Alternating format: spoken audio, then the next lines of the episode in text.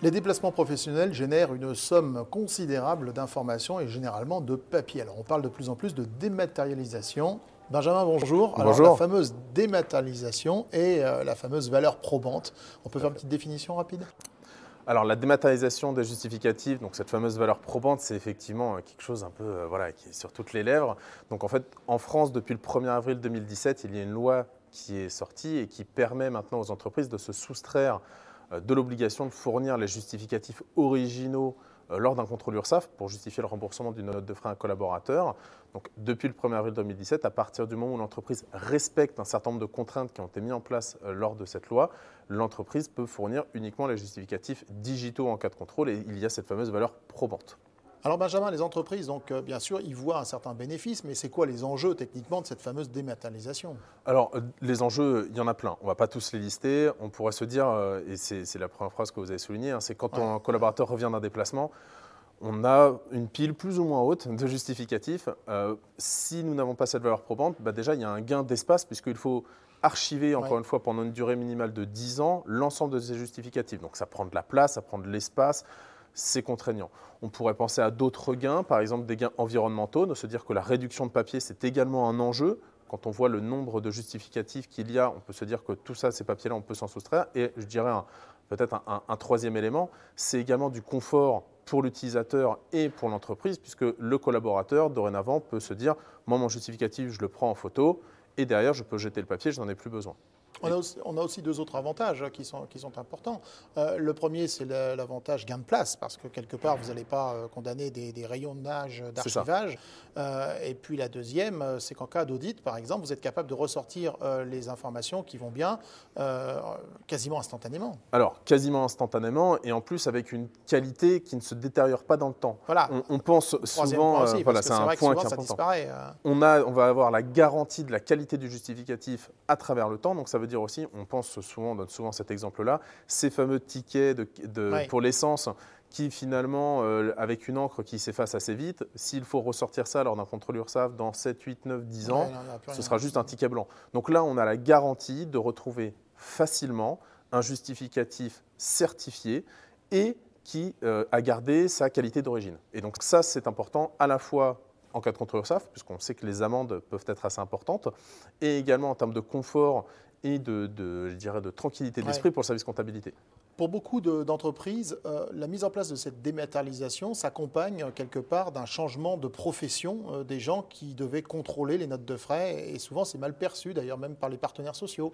Euh, com- comment vous le voyez, vous, ça, justement? Alors, il y a deux façons de le voir.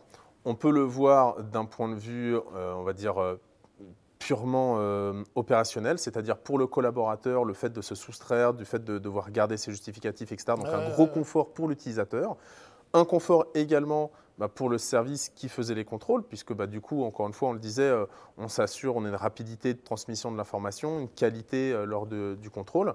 On peut également voir ça d'un autre côté, c'est de se dire que ben, si je gagne du temps dessus, bah, potentiellement, j'ai peut-être besoin de moins de personnes pour le faire. C'est justement souvent sur cette partie-là, on va dire, Oui. euh, que le bas blesse. Donc là où c'est important, c'est de bien insister sur le fait que ce n'est pas parce qu'on va passer moins de temps à contrôler qu'on va perdre de l'emploi, mais par contre, on va transformer Voilà. ce nouveau temps disponible sur d'autres tâches, d'autres actions à plus forte valeur ajoutée.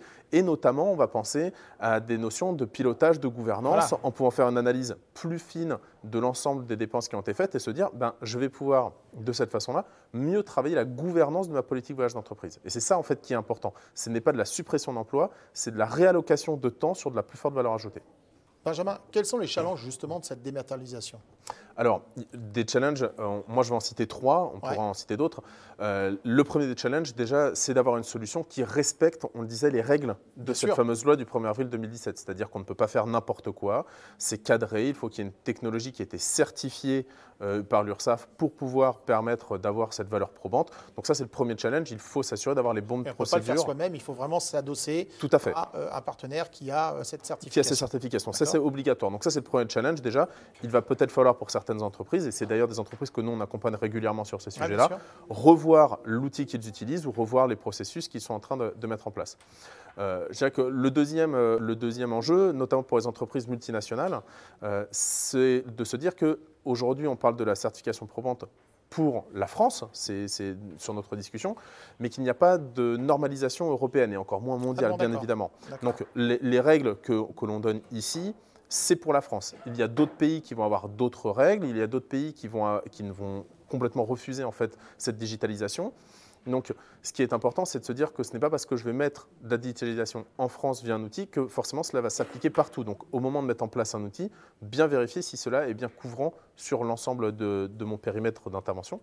Et je dirais que le dernier point, euh, c'est cette notion d'archivage. On en parlait tout à l'heure, ça c'est euh, de la responsabilité de l'organisme qui va certifier le justificatif, mais on peut également aussi se dire, pendant 10 ans, potentiellement, je vais peut-être changer de partenaire. Bien sûr, Donc il, faut, aussi réfléchir, anticiper, si jamais cette situation doit arriver, comment je vais faire pour pouvoir, moi, assurer la continuité en cas de contrôle.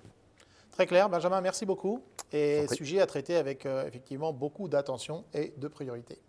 Merci beaucoup.